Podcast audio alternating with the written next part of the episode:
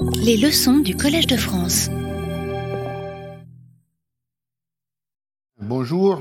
Euh, Aujourd'hui, je voudrais euh, revenir sur le thème que nous avons discuté la dernière fois, le thème de la croissance des arbres syntaxiques chez l'enfant.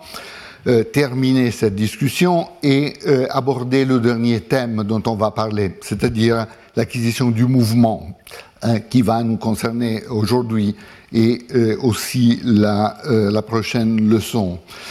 Euh, donc, si on repense un instant à ce qu'on a vu, surtout dans la, première partie du cours, on a vu que certaines propriétés fondamentales de la phonologie de la langue sont apprises par l'enfant très tôt, dans la première année de la vie. on peut penser à ce phénomène spectaculaire qui a été appelé l'apprentissage par l'oubli, euh, par lequel euh, l'enfant acquiert le système des traits distinctifs en oubliant les propriétés des autres langues, des langues différentes par rapport à la langue qu'il est en train d'apprendre.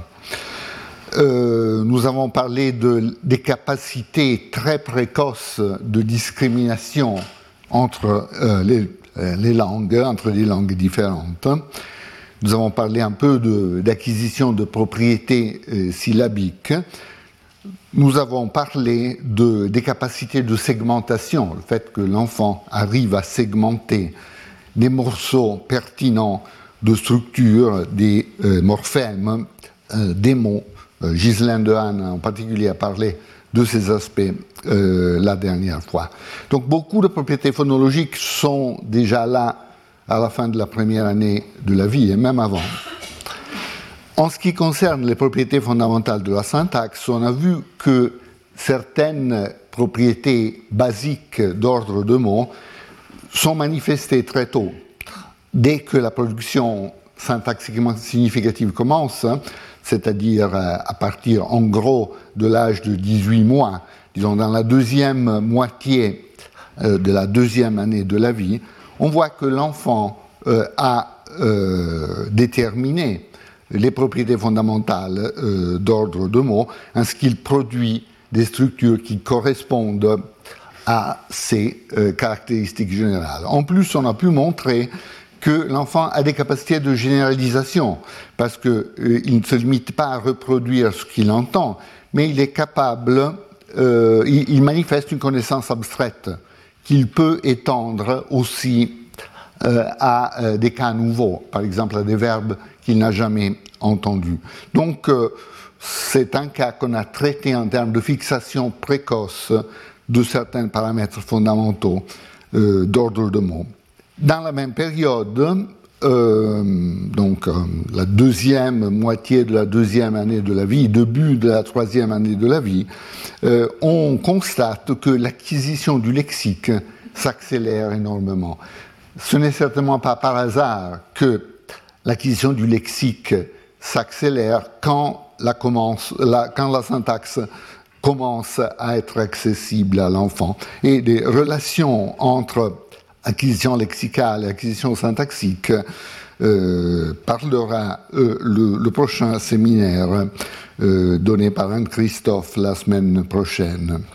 Voilà, donc on, s'est posé la question la dernière fois, est-ce que tout est joué en ce qui concerne les propriétés fondamentales du langage à la fin de la deuxième année de la vie? La réponse est non. Il y a plusieurs manifestations d'un développement ultérieur et on a identifié trois aspects. Ce qu'on appelait la créativité grammaticale enfantine, c'est-à-dire le fait que l'enfant explore euh, un espace grammatical pendant quelque temps, euh, en considérant euh, certaines valeurs paramétriques qui ne sont pas les valeurs paramétriques de la langue qui lui est présentée, mais qui sont attestées dans d'autres langues adultes. Par exemple, on a vu, euh, en, en, parlant de l'acquisition de l'inversion des interrogatives anglaises, que euh, l'enfant qui acquiert l'anglais passe à travers euh, un stade où euh, il euh, applique ces inversions de manière sélective, de manière qui correspond à ce qu'on a observé dans certaines langues. vous vous souvenez qu'on avait discuté le fait que dans des langues comme l'italien, il n'y a pas d'inversion dans les interrogatives avec des éléments comme pourquoi. Et l'enfant passe à travers un stade où il applique sélectivement l'inversion. Nous avons parlé de cas de prononciation des traces, n'est-ce pas? Quand il y a un mouvement, on laisse une position vide, on laisse une trace, euh, mais euh, parfois cette position vide peut en effet être prononcée. On observe ça dans certaines langues adultes, on a observé ça dans le langage euh, enfantin. on a parlé un peu de l'utilisation de phrases principales avec le verbe à l'infinitif. Euh, qu'on observe chez les enfants, par exemple, qui sont en train d'apprendre le français euh, à l'âge de deux ans, papa partir, ce genre de structure, hein. Une propriété qu'on trouve dans certaines langues adultes, pas en français adulte évidemment, mais on, trouve cette propriété dans certaines langues adultes. On a parlé un tout petit peu d'omission sélective du sujet, euh, même dans l'acquisition d'une langue qui n'admet pas normalement l'omission du sujet, comme le français, euh, par exemple. Nous savons que certaines langues admettent systématiquement l'omission du sujet. On constate cette propriété chez l'enfant, quoique avec des propriétés euh, assez spéciales. On a parlé un peu de marquage morphologique des topiques, par exemple dans l'acquisition de l'italien, même si l'italien ce n'est pas une langue qui marque morphologiquement ces éléments. Euh, bref, il y a beaucoup de manifestations de créativité grammaticale en ce sens, où l'enfant explore des possibilités qui ne sont pas dans sa langue cible pour résoudre certains problèmes qui posent certaines structures. Le deuxième aspect de développement ultérieur est ce euh, qu'on est en train de discuter, la croissance des arbres, c'est-à-dire le fait que les structures syntaxiques représentées euh, par nos arbres euh, augmentent en taille, s'agrandissent, deviennent plus complexes, et suivant un parcours qui n'est pas simplement quantitatif. Hein, Ce n'est pas simplement le fait que les structures produites par l'enfant sont plus longues, il y a ça aussi, mais il y a aussi des aspects qualitatifs. Il y a certaines propriétés de l'arbre syntaxique qui ne sont pas du tout considérées par l'enfant jusqu'à un certain point, et puis tout à coup, ils sont pris en considération et ils sont utilisés systématiquement. C'est ce qu'on est en train de discuter. Et puis le dernier thème, ce que j'ai appelé maintenant la, localité augmentée, il y a certaines constructions qui restent difficiles pour l'enfant, même beaucoup plus tard, même à 4 ans, même à 5 ans. Par exemple, certaines relatives, certaines euh, questions. Et on peut essayer de traiter ces difficultés en termes de la théorie de la localité, qui a été développée de manière indépendante dans les études de théorie grammaticale. On verra ça vers la fin de la leçon d'aujourd'hui. Mais revenons maintenant à la croissance des arbres et euh, au fait d'adopter des structures cartographiques qui sont essentielles pour euh, cette sorte d'analyse. On a dit la dernière fois que les représentations cartographiques sont fondées sur un principe méthodologique très général, un principe de simplicité locale, si vous voulez, un principe qui dit que euh, un trait morphosyntaxique définit une tête. Hein, donc on ne peut pas avoir euh, dans les représentations syntaxiques, au début des représentations syntaxiques, des têtes complexes. Euh, chaque tête est définie par un seul trait, en effet. On peut avoir des structures complexes. Par exemple, on peut avoir un verbe fléchi avec le temps, avec l'accord, avec l'aspect, etc. Mais ceci est le résultat de la syntaxe, est le résultat d'une opération de mouvement qui permet au verbe de s'associer aux différentes affixes, différents types de têtes. Mais les têtes naissent simples, pour ainsi dire, hein.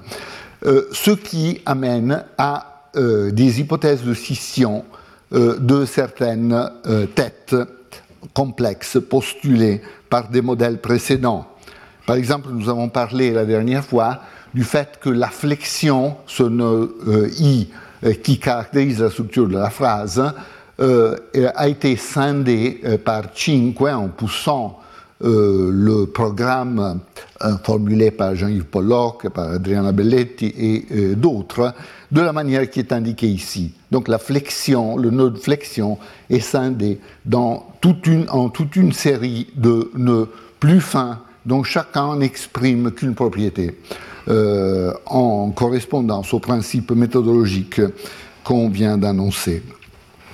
Ici, il y a mon propre travail sur le système du complémentaire sur la périphérie gauche. Donc le complémentaire, l'élément qui est caractérisé comme, qui, est exprimé par que, par exemple en français, dans les subordonnées déclaratives, est scindé dans une série de composantes euh, d'éléments euh, plus euh, fins, fondamentalement de la même manière. Et l'utilisation de structures cartographiques sera essentielle pour l'analyse de l'acquisition de structures euh, qu'on va aborder maintenant. Euh, on a un peu révisé euh, le cadre que j'avais proposé dans les années 90 pour la structure de la périphérie de la phrase. Donc la périphérie de la phrase, le système du complémentaire, dans ce système cartographique, est exprimée par une structure plus complexe, comme celle qui est indiquée ici. Cette structure est délimitée par deux nœuds, un nœud de force et un nœud de finitude. Euh, force exprime fondamentalement le type de la proposition que nous regardons. Donc il s'agit d'une déclarative, par exemple, euh, d'une question, d'une exclamative, d'une phrase adverbiale, d'une relative, et ainsi de suite. Euh, la tête de finitude qui est à, l'interface avec la structure de la phrase. Ici, vous avez la structure du IP, euh, donc la, structure de la prédication fondamentale, sujet-prédicat, fondamentalement exprime le caractère fini ou non fini de la structure. Donc s'il s'agit d'une structure finie à verbe conjugué ou bien d'une structure infinitive participiale et ainsi de suite. Et dans cet espace ainsi créé, il y a plusieurs têtes qui s'insèrent selon une structure hiérarchique euh, préétablie. Euh, la tête de euh, int, interrogatif, a la propriété, plusieurs propriétés, mais en ce qui nous concerne ici, a la propriété de d'héberger dans son spécificateur, dans cette position, l'élément comme pourquoi. On a vu plusieurs arguments pour dire que pourquoi se comporte différemment par rapport à d'autres éléments comme qui, comment, où, euh, etc. Et l'une des, spécificités est positionnelle, donc l'élément occupe une position spéciale ici dans la structure. Puis vous avez la structure topicale qui exprime l'articulation topique-commentaire. Donc euh, ce livre, je le lirai la semaine prochaine, par exemple. Ce livre, topique, un référent choisi parmi les référent saillant dans le discours, je prends un tel référent, je le présente, et ensuite je fais un commentaire. Donc une structure phrasale qui dit quelque chose à propos du topic. La tête focale, euh, qui est exprimée en français par exemple par la construction clivée, c'est ce livre que je lirai demain, pas celui de Jean par exemple, hein, où il y a une partie focale, une partie de nouvelle information que je transmets à mon interlocuteur, et une partie présupposée, une partie présuppositionnelle. Donc je suis d'accord avec mon interlocuteur que je devrais lire quelque chose la semaine prochaine, supposons. Je ne suis pas d'accord sur la chose spécifique que je vais lire. Donc un élément est le focus, c'est l'autre partie, et la partie présupposée, présupposition. Et puis, il y a cette tête de mode, de modificateur, qui euh, héberge les adverbes, les adverbes antéposés. On peut antéposer un adverbe, on peut avoir des choses comme euh, euh, immédiatement Jean a quitté la chambre, par exemple, quelque chose comme ça. Et cette position est une manière de souligner l'adverbe sans qu'il soit vraiment ni un topique ni un focus. Et en effet, il y a des bonnes raisons pour adopter une position spéciale pour un tel élément. Donc ça, c'est le type de structure cartographique dont nous avons besoin pour notre analyse. Nous avons vu brièvement la dernière fois comment cette structure générale s'adopte à euh, la périphérie gauche de l'hébreu, parce qu'on est en train d'étudier dans ce travail que je présente maintenant l'acquisition de, ces structures. Et donc, fondamentalement, c'est le même arbre auquel nous sommes arrivés sur la base de considération générale qui s'adapte à euh, la structure de la langue. Donc il y a toujours une position de force une position de finitude. Immédiatement à l'interface avec la structure du IP, donc de la phrase, avec son articulation en sujet et prédicat, syntagme nominal sujet et VP prédicat.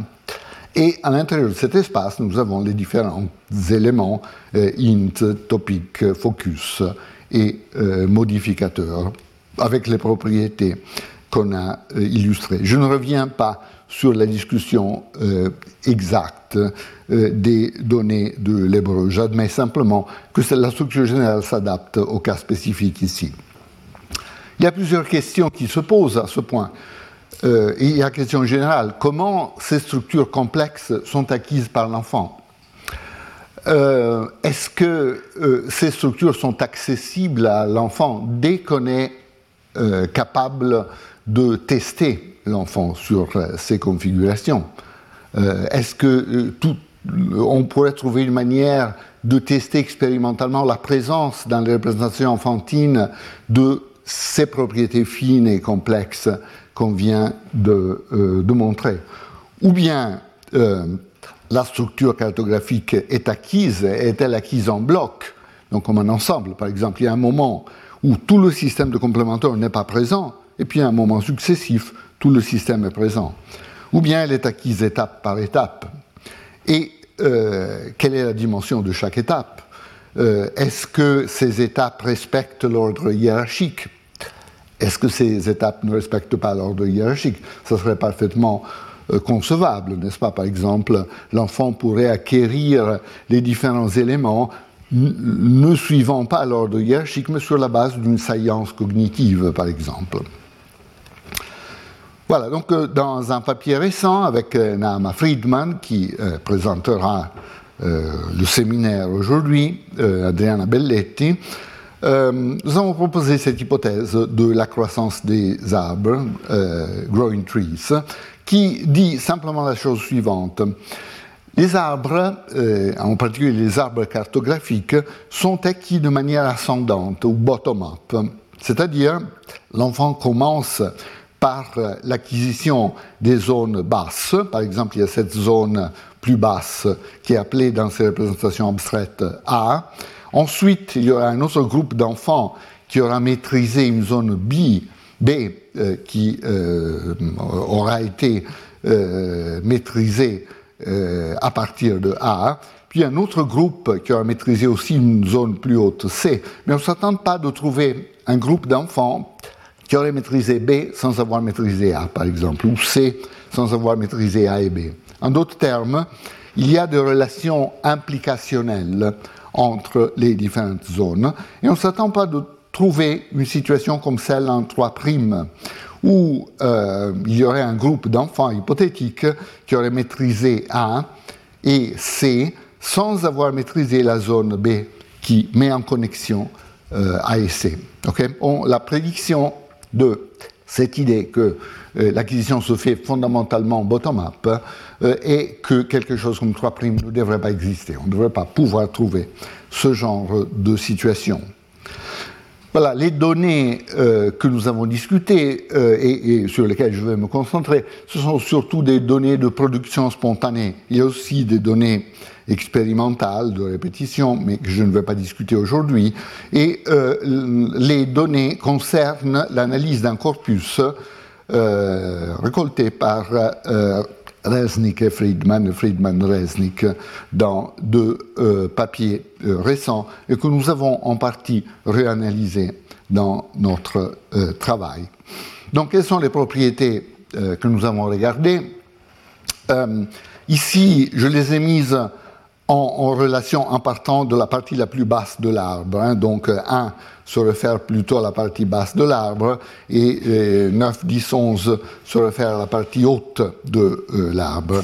Donc euh, première euh, propriété qu'on a vérifiée dans le corpus, c'est la présence de structures sujet-prédicat, fondamentalement, NP, VP, dans la structure du IP, et avec différentes classes verbales, avec les trois classes verbales fondamentales.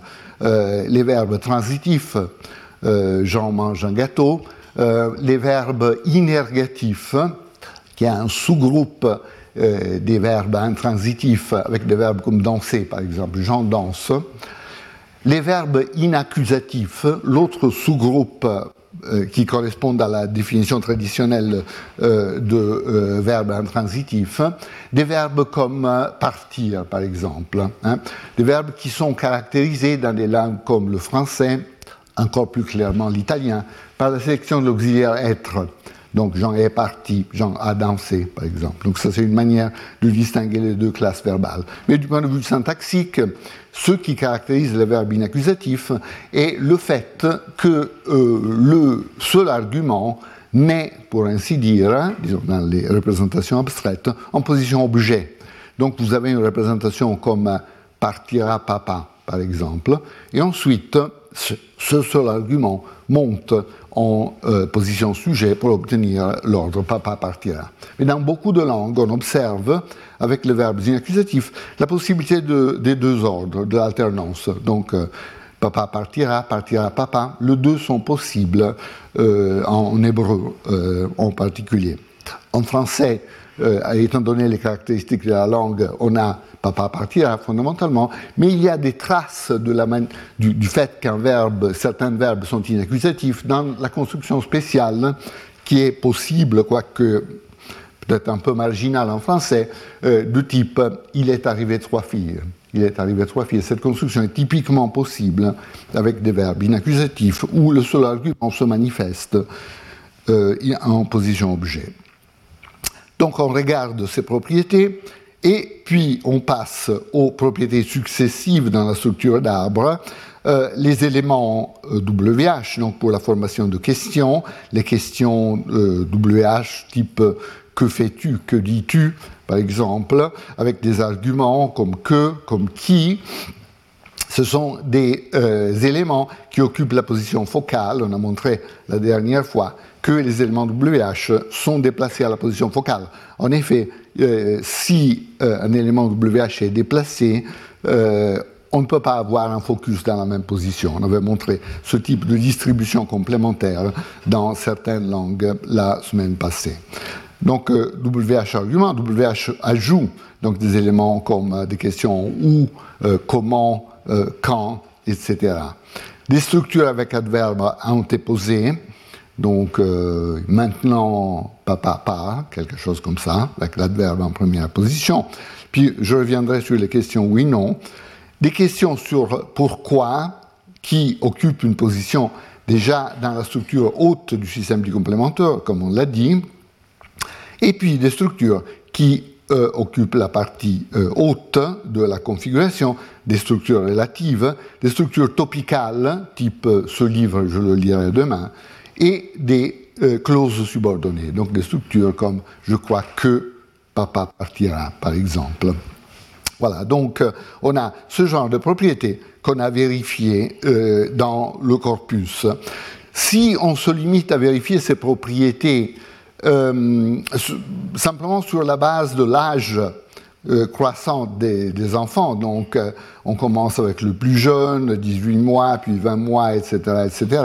On obtient une configuration qui n'est pas euh, très euh, claire ou qui, ne suggère pas des généralisations précises, sauf le fait que euh, les enfants plus jeunes ont plus de trous, évidemment, ont moins de constructions attestées dans leur production. Donc le zéro ou le blanc correspond à l'absence de la construction et le bleu indique que la construction est présente. Mais ce n'est pas dans ce, type de présentation ne donne pas des informations euh, très euh, riches et intéressantes. Par contre, on peut essayer euh, de construire des échelles de Gatman que j'ai présentées la dernière fois, et en faisant abstraction de l'âge. Donc simplement pour essayer de voir si euh, les différentes propriétés qu'on a identifiées euh, sont un rapport implicationnel. Et selon l'hypothèse de la croissance des arbres, euh, les propriétés concernant les parties hautes de l'arbre impliquent la présence des propriétés concernant la partie basse de l'arbre. Donc on a commencé par les propriétés de la partie plus basse de l'arbre, la structure syntaxe nominale, syntaxe verbale, au sujet prédicat, avec les différentes classes verbales. Ensuite, on a regardé les structures qui concernent l'utilisation de la partie basse de la périphérie gauche, question, donc position focale, avec des arguments, des ajouts, euh, adverbes antéposés, et ensuite, on a mis les propriétés qui concernent la partie haute de la périphérie gauche. Donc, euh, question avec pourquoi, euh, relative, topique et euh, structure enchâssée. Et vous voyez qu'il y a une structure qui se manifeste très clairement et qui est peut-être rendue plus claire par ce type de présentation, c'est-à-dire nous voyons que les enfants peuvent être repartis en trois groupes, en effet en quatre groupes. Il y a un premier groupe, un groupe zéro, disons, d'enfants qui n'ont aucune des propriétés, donc qui n'ont pas syntaxe nominale, syntaxe verbale. Vraisemblablement, ces enfants produiront de structures comme verbe-objet, par exemple, sans produire euh, le sujet. Et évidemment, ce groupe d'enfants n'a aucune manifestation du système, des systèmes plus hauts, du système du complémentaire. Puis il y a un petit groupe d'enfants qui a la structure syntaxe nominale, syntaxe verbale, mais pas les propriétés qui mettent en jeu le système du complémentaire. Ensuite, il y a un deuxième groupe.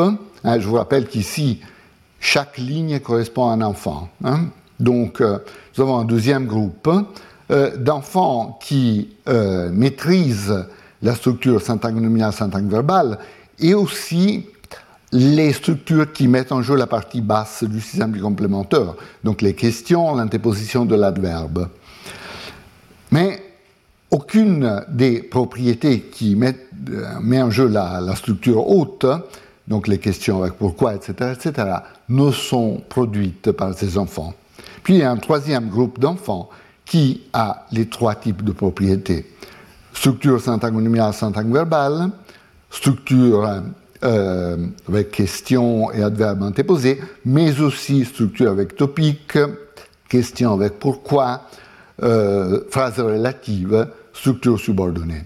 donc on arrive de cette manière à construire une échelle de Gottman qui correspond en effet à l'existence d'une relation implicationnelle entre ces différents groupes de propriétés, ce qui est euh, prédit par l'hypothèse de la croissance de structure comme phénomène bottom-up, fondamentalement, donc ascendant. Voilà, nous devons euh, diviser maintenant notre arbre syntaxique en trois euh, zones. Euh, une zone basse qui correspondra au premier stade, une zone intermédiaire qui correspondra à la partie de la périphérie gauche qui inclut la finitude, la tête pour l'antéposition des adverbes et la tête focale, et puis une partie haute qui inclut toutes les autres propriétés, euh, euh, les, subordonnées, les relatives, les topiques, et ainsi de suite. Je vous rappelle que l'ordre respectif de toutes ces têtes a été établi de manière indépendante par des arguments de type cartographique que nous avons discutés la dernière fois. Voilà, essayons maintenant de voir les propriétés stade par stade. Donc le premier stade, les enfants qui n'ont que la structure NPVP, fondamentalement. Donc, selon l'hypothèse de croissance des arbres, ces enfants n'auront que cette représentation. Euh, donc, une structure euh, syntaxe nominale sujet, syntaxe verbale prédicat, avec les différentes classes verbales, transitif, inergatif, inaccusatif. Euh, le nœud flexionnel est actif dans ce groupe. On peut le montrer parce que les phénomènes d'accord, sujet, prédicat, qui sont décidés au niveau de la flexion, sont en général euh, correctement exprimés. Hein. Donc, par exemple, l'accord en nombre est fait euh, correctement par les enfants, ce qui suggère qu'il y a une place pour la manifestation de cet accord. On observe aussi chez ces enfants l'alternance verbe-sujet, sujet-verbe, uniquement avec le verbe inaccusatif. Donc papa arrive, arrive papa, les deux euh, sont attestés, ce qui suggère que l'enfant a déterminé les propriétés spécifiques des inaccusatifs. Euh, ce type de, disons, ce qui met en relation ces deux ordres est bien sûr le mouvement, la possibilité de faire bouger ce seul argument de la position d'argument interne, d'objet du verbe, à la position canonique de sujet. Donc cette manifestation de mouvement, est évidemment accessible à l'enfant à, ce stade. Deuxième stade, euh, donc euh, syntagme nominal, syntagme verbal, mais aussi partie basse de la périphérie gauche. Donc l'arbre s'est enrichi ici de cette partie. Donc les enfants qui sont dans ce stade peuvent avoir des questions sur le sujet, sur l'objet, donc euh, qui, euh, que, etc., sur des PP, à qui, euh, sur certains ajouts comme ou, par exemple. Nous avons quelques exemples d'antéposition d'adverbes. Donc maintenant, je prends ça, je prends ce, poisson, par exemple. Mais à ce stade, pas de topic, pas de relative, pas de subordination, pas de question avec pourquoi. Donc toute cette partie n'est pas accessible. Le troisième stade, par contre, euh, donne accès à l'enfant à toute la structure euh, périphérique. Donc, il y a aussi les topiques, avec la position topicale. Euh, il y a aussi les structures relatives sur le sujet, sur l'objet. Il y a les clauses subordonnées. Euh, je crois que maman est partie, par exemple, qui exige d'arriver jusqu'à ce nœud. Et, il y a les questions avec pourquoi, avec la position qui héberge cet élément. Ok, deux observations cette phase n'est pas simplement l'acquisition de la subordination. On pourrait dire, ben, évidemment, on voit apparaître en même temps les relatives et les déclaratives subordonnées, parce qu'évidemment, à cette phase, l'enfant acquis la subordination. Mais ce n'est pas simplement euh, cela, il y a ça certainement aussi, mais euh, on trouve à cette phase aussi des structures qui sont typiques des phrases principales, euh, comme par exemple la topicalisation. La topicalisation est une structure typique des structures racines, des structures principales, mais elle ne se manifeste que dans cette troisième phase parce que, selon cette interprétation, le site pour l'utopique se trouve dans la partie la plus haute de la périphérie gauche, qui euh, n'est accessible à l'enfant que dans cette troisième euh, phase. Ce n'est pas simplement une question de présence ou absence du mouvement, parce qu'en effet, nous l'avons vu, euh, il y a du mouvement accessible à trois stades. Ici, il y a le mouvement dans le premier stade euh, avec les verbes inaccusatifs. Dans le deuxième stade, il y a le mouvement WH, le mouvement de l'adverbe. Dans le troisième stade, il y a le mouvement caractéristique des relatives et, des topiques, par exemple. Donc euh, le mouvement est accessible euh, dans, dans, les trois phases. Mais c'est la cible du mouvement qui n'est pas toujours accessible. C'est seulement quand la cible du mouvement est devenue accessible grâce à la croissance de l'arbre que l'enfant peut avoir, peut manifester un certain type de règles de mouvement. Voilà, donc ici c'est une autre manière de représenter la chose avec les trois euh, stades qui mettent ensemble les différentes propriétés qui le constituent. Euh, ici, on peut voir euh, très clairement, euh, on, a brièvement discuté ça aussi la dernière fois, que il faut faire abstraction de l'âge, hein, parce que par exemple, l'enfant, le dernier enfant dans le premier stade et encore dans le premier stade à 26 mois, tandis que le premier enfant dans le deuxième stade euh, est euh, déjà là à 18 mois.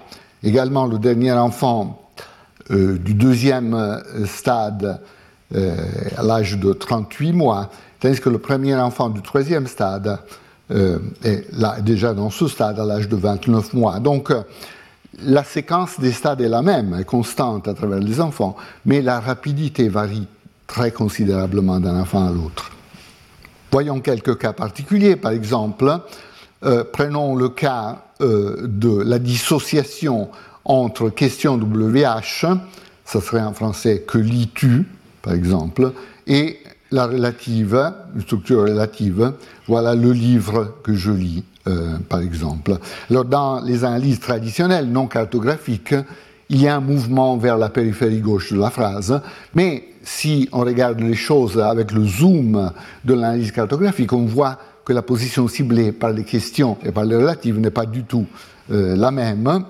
Euh, en effet, les questions ciblent une position plus basse dans la zone 2, dans le stade 2, tandis que la position focale, tandis que les relatives ciblent la position euh, la plus, haute, la position de force, adjacente à la tête de la relative. Ici, on aura la tête nominale de la relative, le livre que, blablabla. Bla, bla. Et donc, cette partie haute du système sera nécessairement euh, impliquée. Donc, on s'attend à ce que euh, les questions soient accessibles avant les relatives parce qu'ils appartiennent à deux stades différents.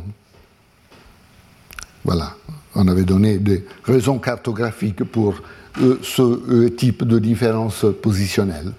une question qu'on s'est posée, c'est comment caractériser les questions oui-non en hébreu?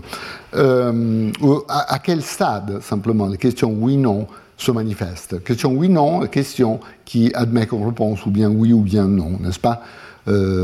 Est-il parti, par exemple Oui ou bien non? Ce qui diffère des questions WH qui impliquent un élément interrogatif comme euh, qui, que, euh, où, etc. etc.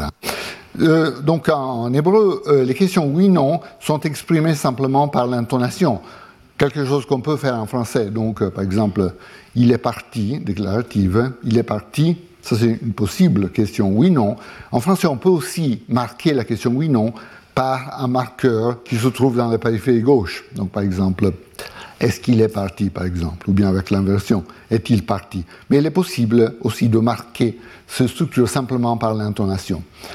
En hébreu, on utilise l'intonation, donc on peut se poser la question, l'opérateur oui-non, ce qui détermine le fait que cette structure est interprétée comme une question oui-non, où est-il exprimé?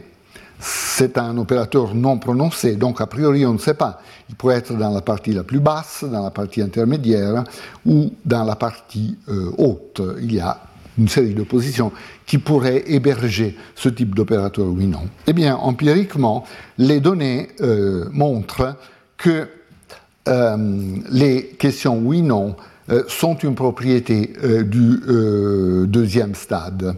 elles se manifestent en même temps que les questions WH. Ce qui suggère donc que, euh, en hébreu, euh, l'opérateur oui-non est réalisé dans la même position où l'opérateur réalisé est prononcé euh, dans, les questions WH. Hein. Donc, question oui-non, question WH vont ensemble. Et ici, c'est un type de données euh, euh, empirique nouvelle qu'on a identifiée, parce qu'a priori, euh, pour l'analyse cartographique, on ne peut pas décider immédiatement dans une langue qui n'utilise pas un marqueur explicite. Si un marqueur explicite, on peut donner des arguments cartographiques habituels pour montrer quelle est la position de cet élément par rapport à d'autres éléments. Mais si c'est un marqueur non prononcé, on ne peut pas le dire euh, a priori, on peut trouver des arguments indirects, et ici on donne un argument indirect clair.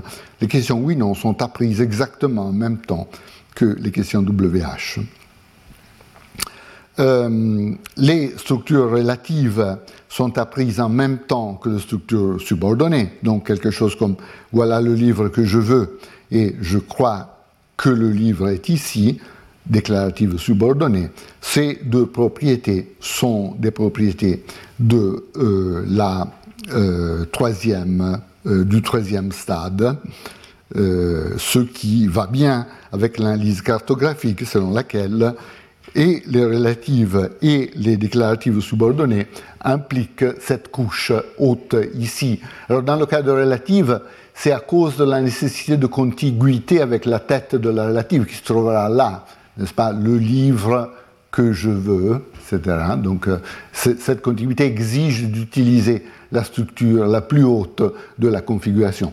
Dans les cas des structures subordonnées, euh, des déclaratives subordonnées, je crois que le livre est ici, il est raisonnable de faire l'hypothèse que ce nœud de force soit nécessairement présent parce que euh, le verbe principal veut savoir quel type de structure subordonnée il va sélectionner. Un verbe comme croire sélectionne uniquement une déclarative. Un verbe comme se demander sélectionne uniquement une question, par exemple. Et ce type d'information, déclarative, question, éventuellement exclamative, est une propriété qui est exprimée à ce niveau-là. Donc pour avoir des déclaratives subordonnées, il faut pouvoir projeter toute la structure. Donc la subordination euh, des déclaratives complètes est une propriété du stade 3. Euh, voilà, antéposition d'adverbe et topicalisation sont dans deux stades distincts. Apparemment, maintenant papa part et le livre je le prends. Les deux impliquent le mouvement vers la périphérie gauche de quelque chose, mais ce quelque chose ne cible pas la même position. Si c'est un adverbe, est dans une position plus basse. Si c'est un syntagme nominal, euh, c'est un argument qui se réfère à un argument, c'est dans une position plus haute. Donc antéposition d'adverbe avant et topicalisation euh, après, en conséquence du fait que les deux types d'antéposition ciblent deux positions qui appartiennent à deux couches euh, différentes, à deux parties différentes de la structure. Voilà, ici on avait donné des arguments cartographiques pour différencier la position de ces deux éléments, mais je ne reviens pas sur ces arguments. Enfin, euh, question avec pourquoi par rapport à d'autres questions WH, euh, les, autres questions WH ciblent une position plus basse où il va par rapport à des questions avec pourquoi, pourquoi il part.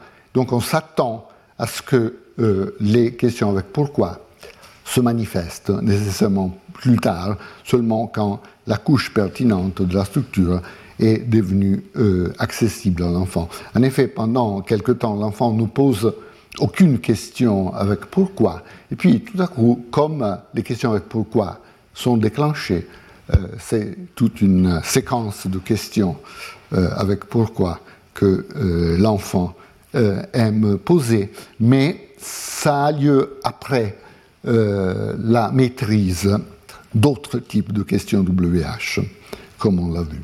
Donc, différence positionnelle entre la cible des éléments WH normaux et la cible euh, euh, d'éléments comme pourquoi qui se trouvent dans une, position plus haute. Voilà. Donc ça termine la présentation de ce qu'on a observé sur l'acquisition euh, des arbres en, hébreu. Euh, il y a beaucoup de questions qui restent ouvertes. Évidemment, une question importante est quel est le principe qui définit les zones N'est-ce pas? Nous avons empiriquement identifié les trois zones qui définissent le trois stades, euh, mais est-ce qu'il y a une raison de principe qui fait que nécessairement on crée ces molécules qui vont nécessairement ensemble? Donc force va avec euh, interrogatif, qui va avec topique, tandis que focus va avec euh, mode, qui va avec finitude. Euh, qu'est-ce qui fait que nous avons exactement cette organisation et non pas d'autres organisations imaginables, par exemple trois zones, quatre zones, etc.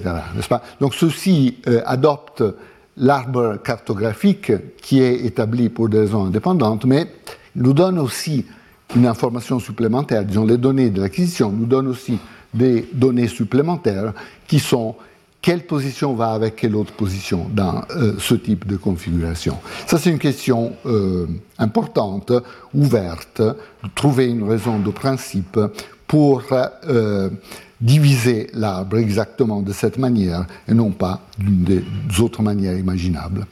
Une autre question qui est ouverte et qu'on espère pouvoir aborder bientôt est si on peut étendre cette logique de la périphérie gauche à d'autres situations cartographiques bien étudiées. Par exemple, ici, nous avons admis que le IP, la structure de la phrase, est très simple, mais en effet, nous savons, d'après le travail de Cinque, que c'est en effet une structure très complexe. Vous vous souvenez de euh, la euh, diapo que j'ai projetée euh, il y a environ trois quarts d'heure. Hein.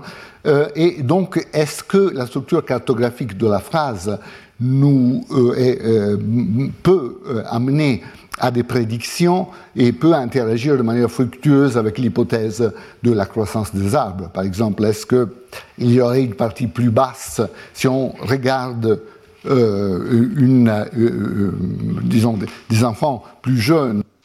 Est-ce qu'on trouverait qu'une partie plus basse est maîtrisée avant une partie plus haute aussi dans la structure du IP ça, c'est une question ouverte qui rappelle des approches qui avaient été formulées déjà euh, dans les années 90 euh, par Andrew Radford, par exemple, ou Harold Klassen.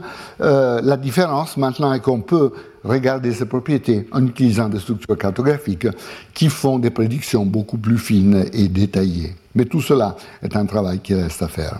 Puis bien sûr, il y a la question de la généralité à travers les langues de ce qu'on a observé sur euh, l'hébreu. Est-ce qu'on trouve les mêmes propriétés dans l'acquisition euh, d'autres euh, langues Ici, je donne simplement un type de résultat sur l'italien qui est lié à un travail récent sur l'italien. C'est un travail qu'on avait commencé il y a longtemps, bien avant l'idée de croissance des arbres, et qu'on a reformulé à la fin en essayant de tenir compte des prédictions de l'hypothèse de la croissance des arbres.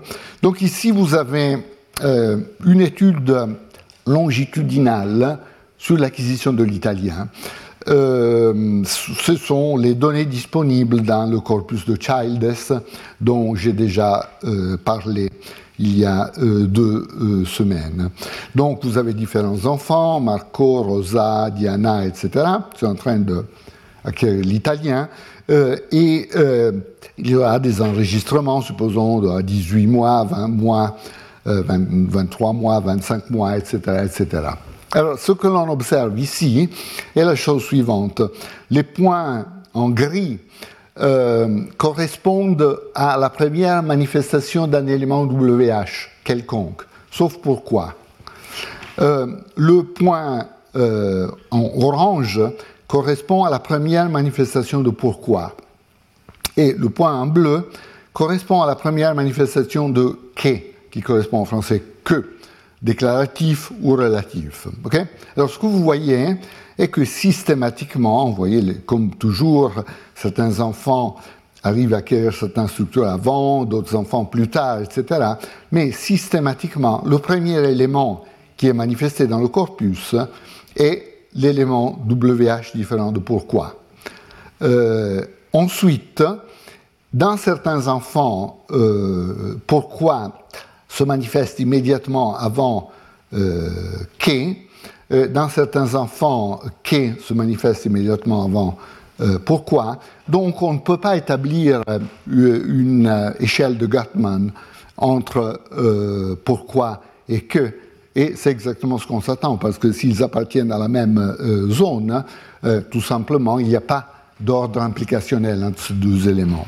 Tandis qu'il y a un ordre implicationnel entre un autre élément WH et ces autres éléments. Donc pour tous les enfants, donc les enfants de, qui correspondent au point gris seront dans la deuxième euh, phase, et, tandis que les enfants qui sont capables de produire que euh, ou WH euh, seront déjà dans la troisième phase. Donc ce type de considération va dans le sens de ce que, ce que nous avons observé euh, pour l'hébreu moderne. Voilà, je voudrais maintenant terminer cette partie sur l'acquisition de structure et passer au dernier sujet, mais qui est strictement, lié, qui est l'acquisition du mouvement. Acquisition du mouvement, euh, bon, le mouvement est un phénomène omniprésent dans la syntaxe de langue naturelle. Hein. Les éléments se déplacent à des positions différentes des positions dans lesquelles ils sont insérés, euh, et typiquement un élément est prononcé dans une position distincte de la position où il est prononcé. Euh, pardon, est interprété dans une position distincte de la position où il est prononcé. Donc vous prononcez un élément dans une position, mais vous avez besoin de le, connecter à une autre position pour l'interpréter de manière appropriée. Euh, afin de voir l'acquisition euh, du mouvement, il faut d'abord considérer la typologie du mouvement. Quels sont les mouvements euh, possibles? Euh, Il y a en effet trois types de mouvements. ici, vous avez une structure minimale, disons avec une tête, et qui projette un syntagme. Donc, par exemple, ça pourrait être un verbe qui projette un syntagme verbal ou un nom qui projette un syntagme nominal. Maintenant, ce qui peut bouger est la tête simplement, donc le mot qui forme la tête du syntagme qui peut se déplacer à une autre position. Par exemple, nous avons parlé du mouvement du verbe à la flexion verbale, hein, à temps, à corps, etc. Donc c'est un cas de mouvement de tête qui s'est indiqué en rouge dans ces représentations. Ou bien on peut avoir un mouvement, ici la flèche, la flèche n'est pas tout à fait correcte, donc la flèche se réfère euh, à, tout le syntagme ici, en effet. Hein. Donc euh, tout le syntagme peut se déplacer euh, à une autre position. Donc mouvement de tête, mouvement de syntagme. Et le mouvement de syntagme peut cibler deux types de positions. On parle de mouvement A si le mouvement de syntagme cible, une position argumentale, typiquement la position sujet. Donc il y a beaucoup de mouvements qui ciblent la position sujet ce qu'on appelle le mouvement A, mouvement argumental. Et un autre type de mouvement de syntagme est celui qui cible une position à barre, donc une position non A, qui n'est pas une position argumentale. Par exemple, tous les mouvements vers la périphérie gauche sont des mouvements vers une position à barre. Donc, trois types de mouvements. Mouvement de tête, mouvement de syntagme A, mouvement de syntagme à barre.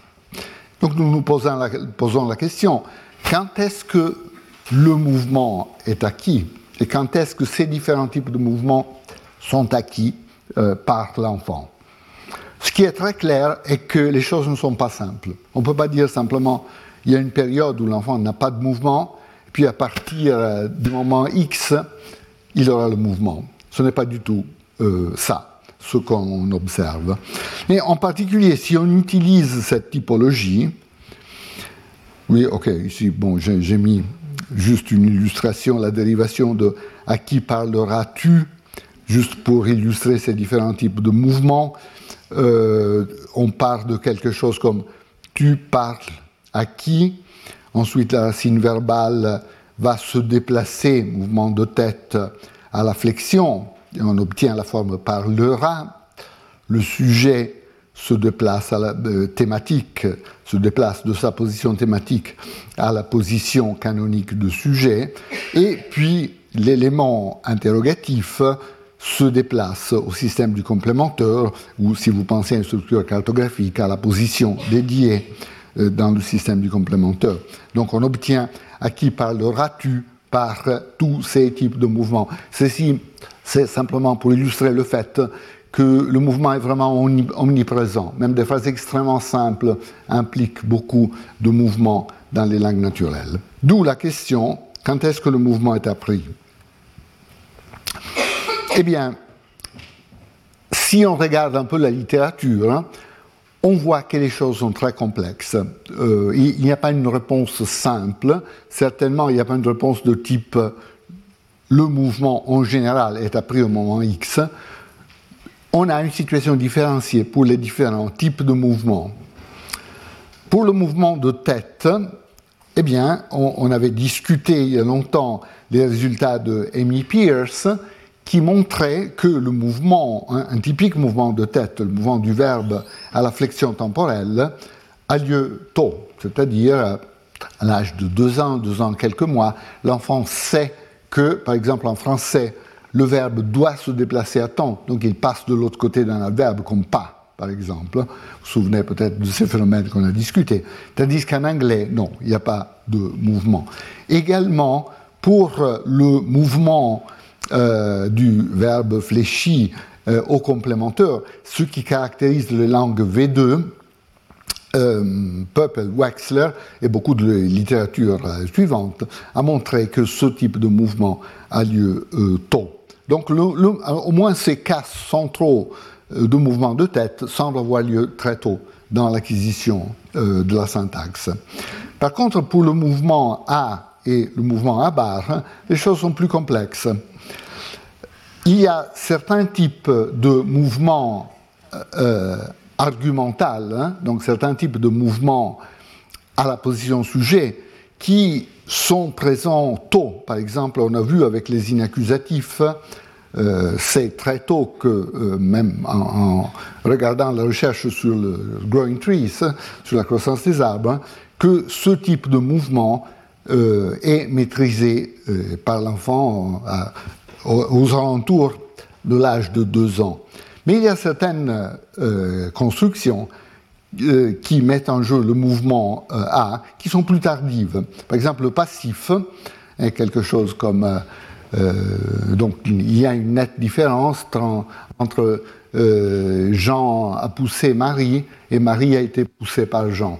L'enfant à l'âge de deux ans et demi, par exemple, comprend très bien Jean a poussé Marie ou Jean pousse Marie, mais Marie est poussée par Jean. Très difficile à comprendre, jusqu'à plus tard, significativement plus tard.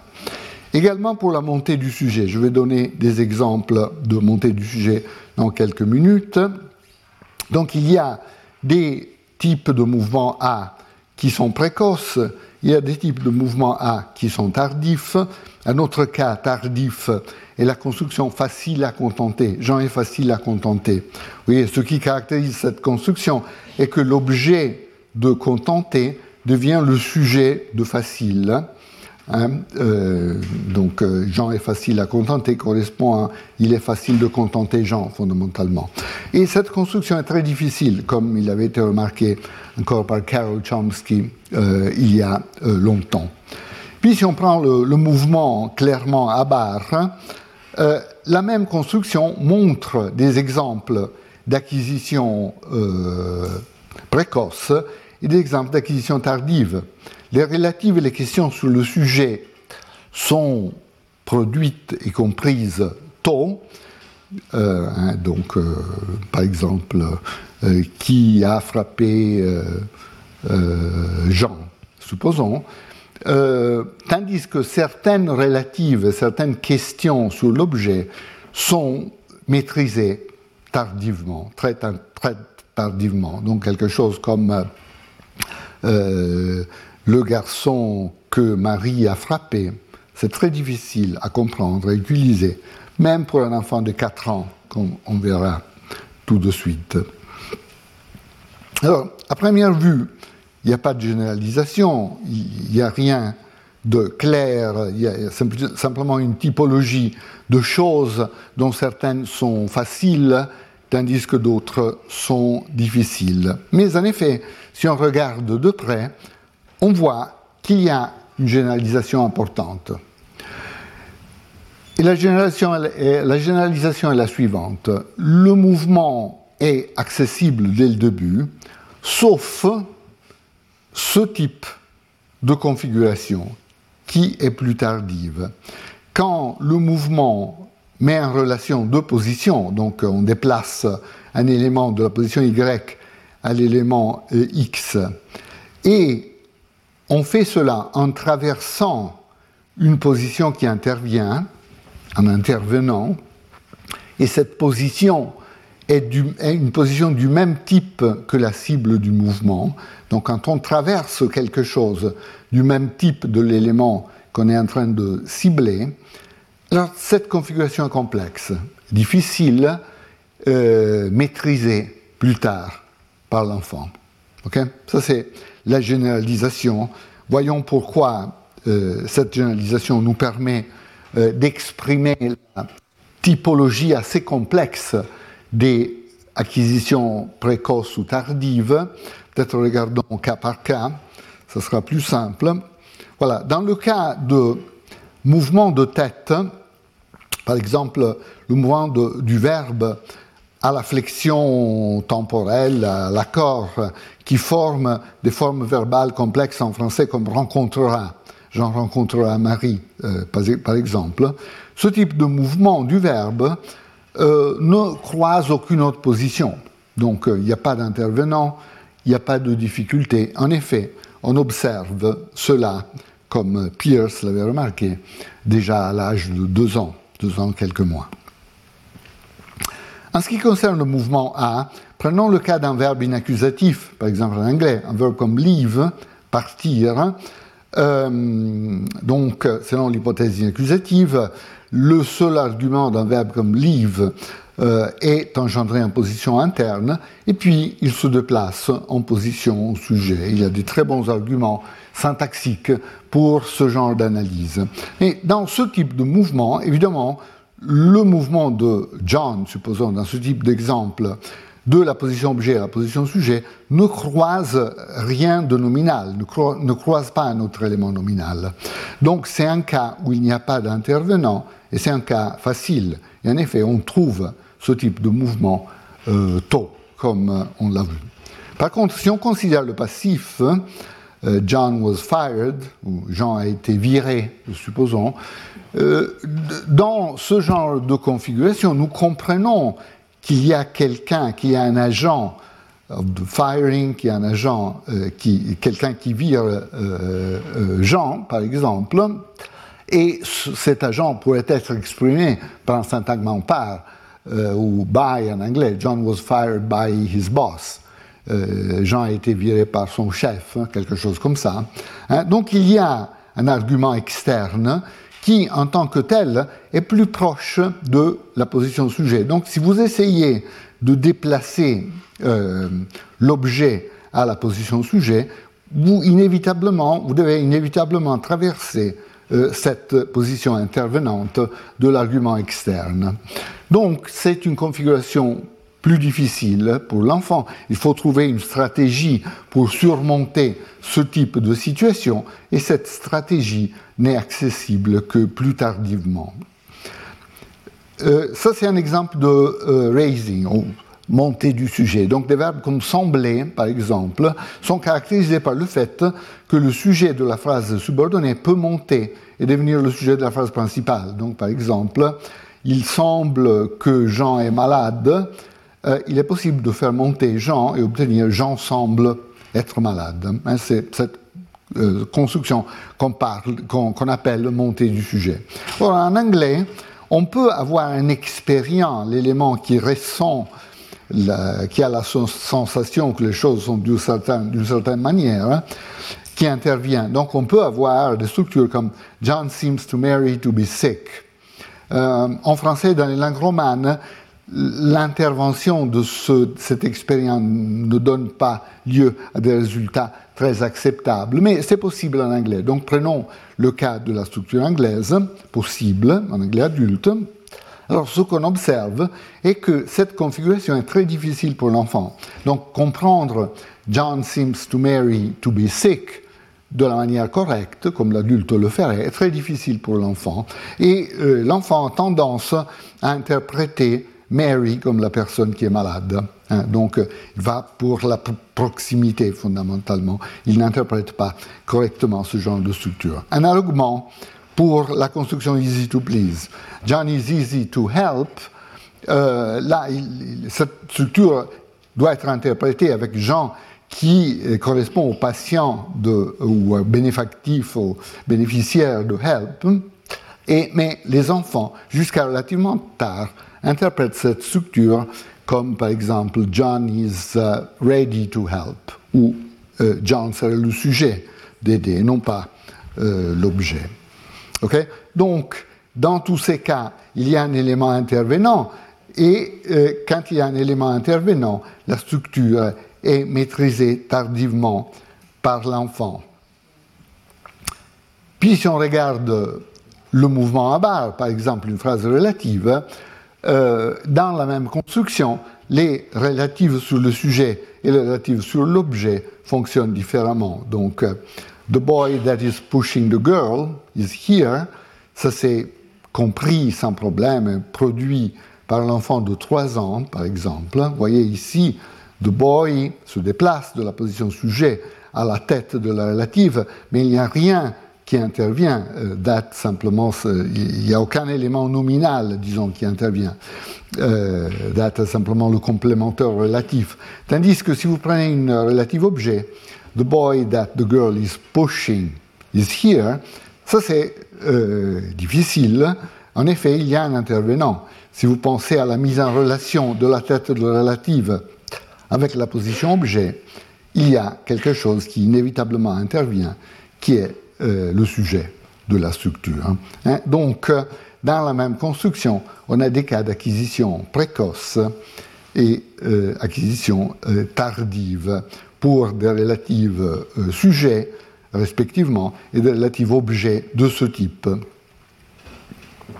Voilà, la raison pour laquelle cette généralisation frappe l'imagination du linguiste est que en linguistique, en linguistique formelle, en théorie grammaticale, on a beaucoup étudié les configurations d'intervention euh, dans un contexte tout à fait différent.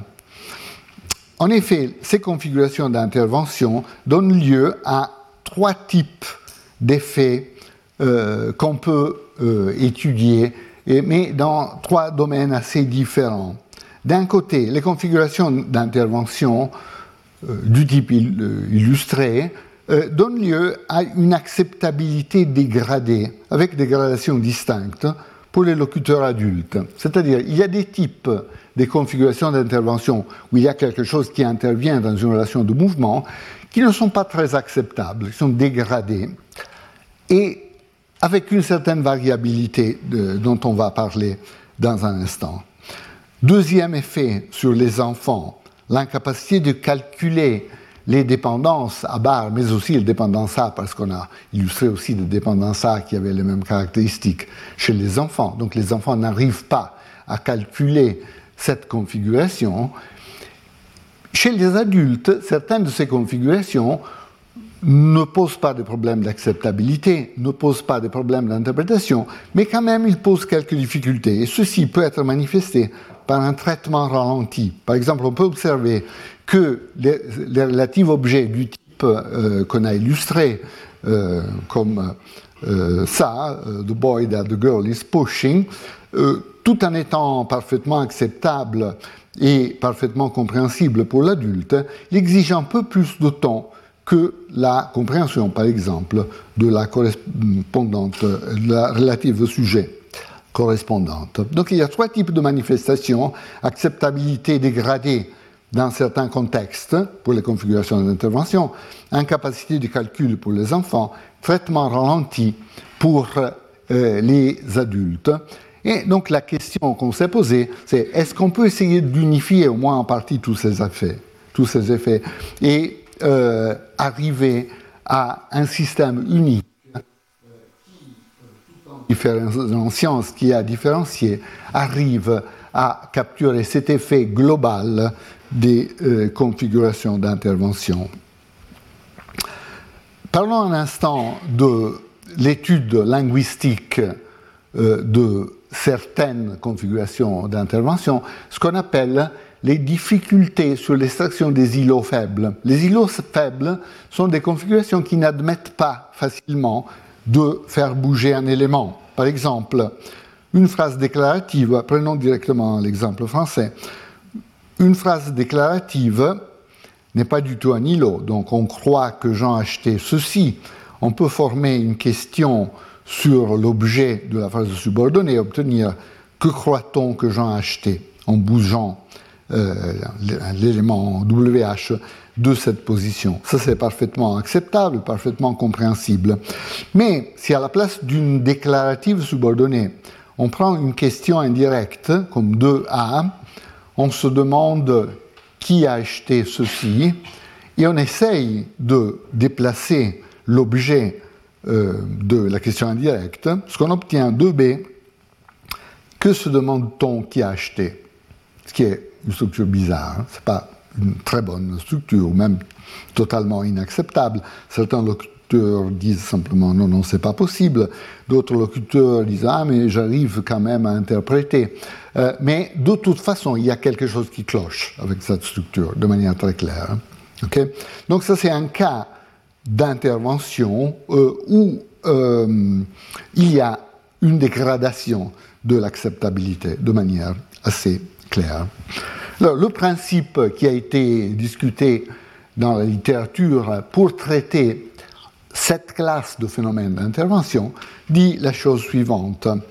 Quand il y a une configuration de ce type, où il y a une position X, une position Y, on essaye de le relier par le mouvement, mais il y a une position Z qui intervient entre X et euh, Y.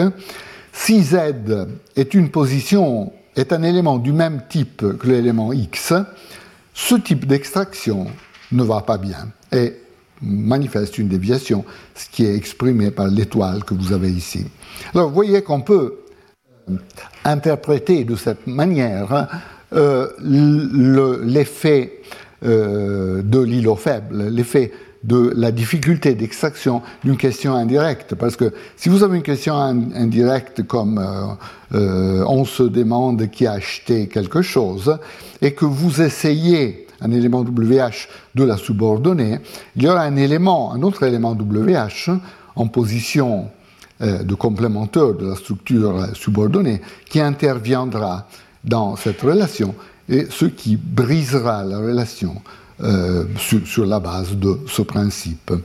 Alors, la minimalité relativisée ici est exprimée euh, de manière informelle.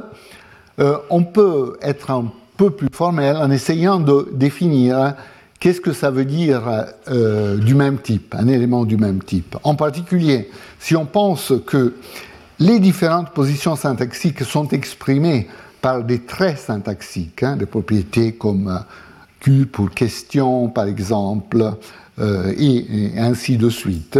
Donc des traits syntaxiques ou, disons, topiques, par exemple, focus, ainsi de suite.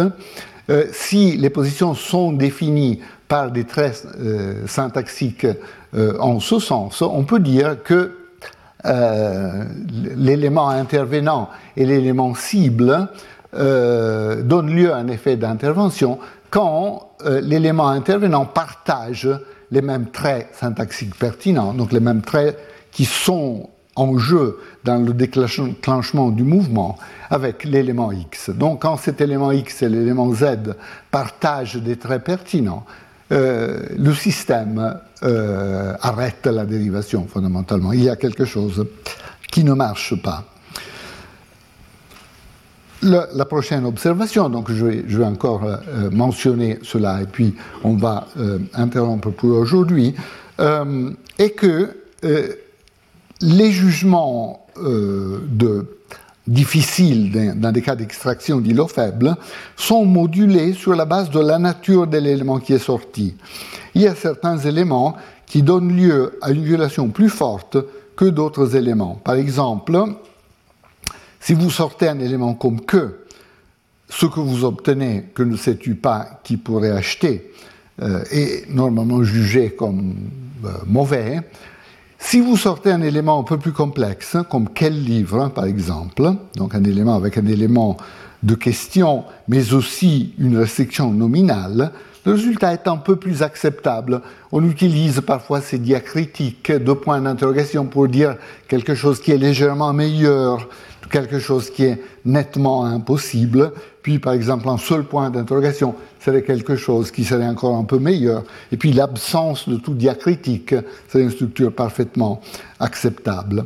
Typiquement, on observe ces modulations d'acceptabilité, ces variations d'acceptabilité sur la base de la nature de l'élément qui est sorti. En gros, si l'élément est plus complexe, l'extraction est un tout petit peu plus acceptable. On peut essayer de quantifier ça de manière relativement précise. Par exemple, on peut utiliser un autre type d'échelles, les échelles de Likert.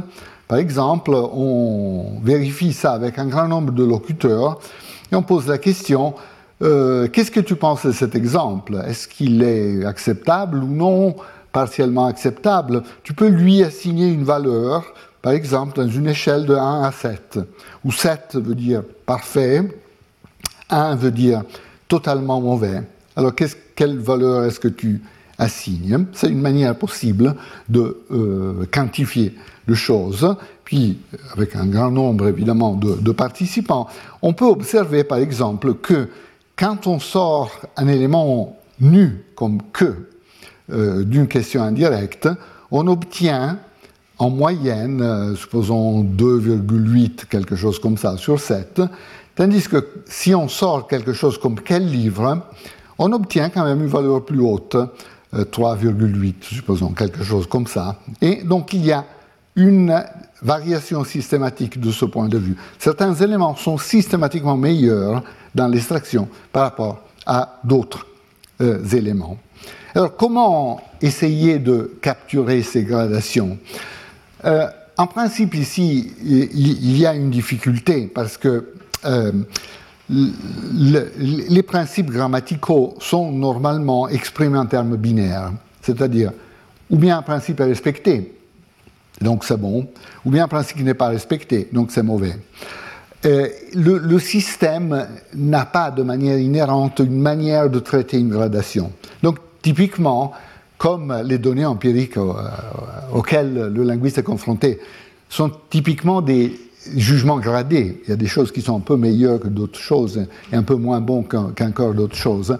Typiquement, on essaye de traiter ces gradations simplement euh, en termes d'interaction entre la grammaire qui donne simplement le jugement binaire, oui ou non, et d'autres systèmes, par exemple le lexique, la pragmatique, etc., qui peuvent améliorer ou rendre pire certains jugements euh, euh, qui, euh, qui, peuvent varier. Mais la théorie grammaticale peut aussi essayer, dans certains cas, d'être un peu plus ambitieuse et peut essayer de traiter directement les gradations.